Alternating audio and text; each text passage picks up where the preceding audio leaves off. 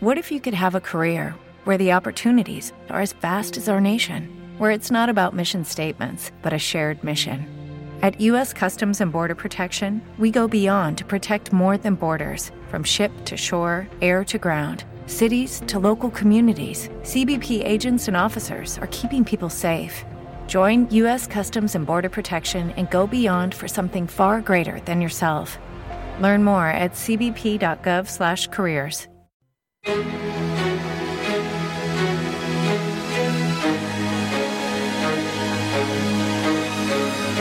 En Radio Intereconomía, la entrevista capital con Susana Criado.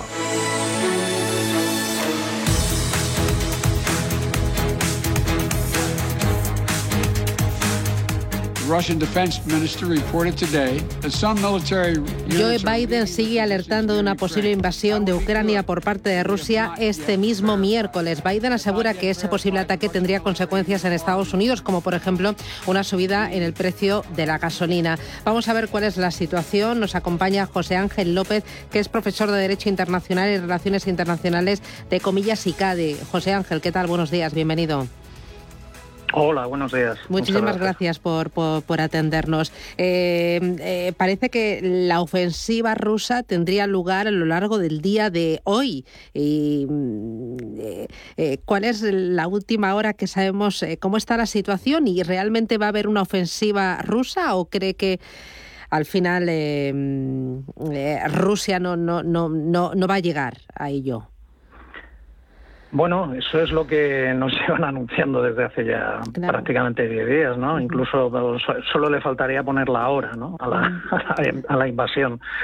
Eh, no lo sé, no lo sé, francamente, y yo creo que no lo sabe nadie que no esté en la cabeza de Putin. Eh, yo creo que más bien se trata de, de, un conflicto de largo recorrido, tan de largo recorrido como que en primer término cabría situarlo en 2014, pero incluso no sería eh, nada descabellado pues pues llevarlo a principios del siglo XXI con, con la primera revuelta eh, naranja, ¿no? con las famosas revueltas de colores. Eh, de hecho, yo creo que, que prácticamente lo novedoso, más allá de, de la supuesta retirada de algunas eh, tropas, de algunos efectivos anunciado ayer por, por parte del Kremlin, ¿no? Eh, como consecuencia de la finalización de esas, de esas maniobras militares, que ha sido el argumento oficial utilizado durante, durante estas semanas.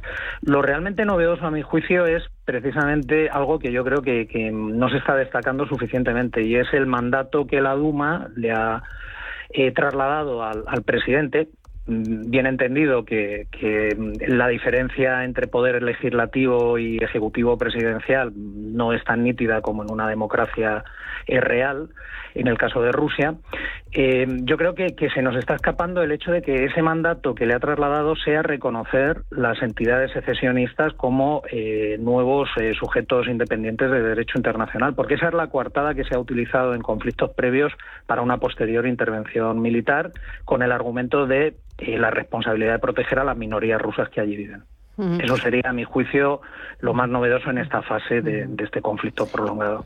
Eh, al final, eh, Putin está consiguiendo lo que quería, ¿no? Sin la necesidad de una invasión, que es desestabilizar a la OTAN y a la Unión Europea. Sí, eh, los objetivos indirectos que, efectivamente van en esa línea y que también eh, obedecen a un proceso de largo recorrido, es decir, las interferencias en el seno de la OTAN y particularmente en el seno de la Unión Europea, como hemos visto, por ejemplo, hace una semana con, eh, con los encuentros diplomáticos que ha tenido con, con Orban ¿no? y las particulares relaciones que tiene con, con Hungría. en ese sentido, yo creo que, los objetivos los está consiguiendo. Más allá de, de este objetivo inmediato, yo creo que, que, desde el punto de vista estrictamente de acuerdos, pues parece ser que lo que ha trasladado ayer el, el máximo responsable del Kremlin es que hay eh, un espacio de cooperación o de colaboración con las propuestas que se le ha trasladado desde la OTAN y desde la Administración norteamericana para llegar a determinados acuerdos de desarme en el ámbito, eh, sobre todo regional, en el ámbito europeo. Entonces, en ese sentido, sí podría ser interesante abrir determinados espacios de cooperación. Eh, ayer mm, visitaba eh, por tercera semana consecutiva Kiev un presidente europeo, era el canciller alemán Olaf eh, con la idea de aportar soluciones para rebajar el clima de tensión entre Rusia y Occidente. ¿Qué podría rebajar ese, ese clima de tensión? Bueno, eh, el problema es que em, las eh, ofertas y las peticiones que se trasladan desde el Kremlin son en, muchos casos pues, abiertamente contradictorias. Es decir, eh, lo que mencionábamos antes respecto al traslado de la Duma a la presidencia del reconocimiento de, Donetsk y Lugansk como entidades independientes de, de la soberanía territorial de, de Ucrania contradice abiertamente los acuerdos de Minsk y precisamente ayer Putin lo que trasladaba a Scholz es que se cumplan los acuerdos de Minsk. Es decir, evidentemente es una contradicción y forma parte de, también de las políticas de desinformación y del carácter híbrido de este, de, este tipo de conflictos. Eh, Luego, tampoco hay que olvidar que en esta política de máximos, en, el manual de negociación del Kremlin, que supone eh, directamente lanzar un órdago en el sentido de considerar a, Ucrania como un Estado prácticamente neutralizado, que no pueda en el futuro decidir si se integra o no en la OTAN y que la OTAN además renuncie expresamente a, integrar a Ucrania como, como un potencial o eventual candidato, yo creo que ya ha demostrado tanto la OTAN como la Administración norteamericana que está fuera de la agenda negociadora. Entonces, en ese sentido, todo lo que tenga que ver con acuerdos de tipo parcial, por ejemplo, el cumplimiento de los acuerdos de Minsk, en el sentido de eh, encontrar algún tipo de encaje eh, autonómico, con una, eh, digamos, con unas competencias eh, muy específicas para, para estos territorios de los distritos orientales de Ucrania, sí podía estar en ese marco negociador y yo creo que ahí sí se podían llegar a acuerdos entre las partes. Bueno, tengo aquí a mis tres invitados. Fernando Gómez Calcerrada tiene una pregunta para usted. Fernando. Sí, buenos días. vamos a ver, hay unos actores que son secundarios en toda esta tragedia, que son Suecia y Finlandia a los que no se le está prestando mucha atención. Hace unas semanas hubo unas maniobras, si no me equivoco, parte del ejército sueco en la isla de Gotland ante el temor de una invasión rusa. Eh, ¿Cómo está la situación ahora mismo? ¿Hay, a su juicio algún tipo de peligro? Porque estos países no pertenecen a la OTAN y también se sentían amenazados por esa presión rusa de impedirles de que se acercaran a la OTAN. ¿Ve usted alguna situación ahí de peligro? ¿Cómo está ahora mismo con estos dos países, la frontera sueca con Rusia, Gotland, ese área, a su juicio? Sí, la cuestión es que en términos de seguridad pues nos movemos mucho por, por las percepciones. De hecho, es una de las de los mantras que se traslada desde el Kremlin permanentemente, es decir, cómo la seguridad de unos o la inseguridad de unos afecta eh, al resto. En el caso de que me plantea, eh, yo creo que Rusia ha ofrecido ya en varias ocasiones garantías tanto a Finlandia como a Suecia de respetar absolutamente su estatus de neutralidad al margen de, de organizaciones internacionales de carácter militar, bien sea la OTAN por un lado o la Organización del Tratado de Seguridad Colectiva, que es la que lidera Rusia con algunos estados del antiguo espacio soviético. Mm, a mi juicio, yo creo que, ese, tipo de garantías, eh, yo creo que son suficientemente eh, importantes y suficientemente eh, potentes como para que no se me ocurre que tenga ningún interés particular Rusia en, desestabilizar sus relaciones bilaterales con estos dos estados. Otra cosa es, y estos sí están en el marco de la OTAN,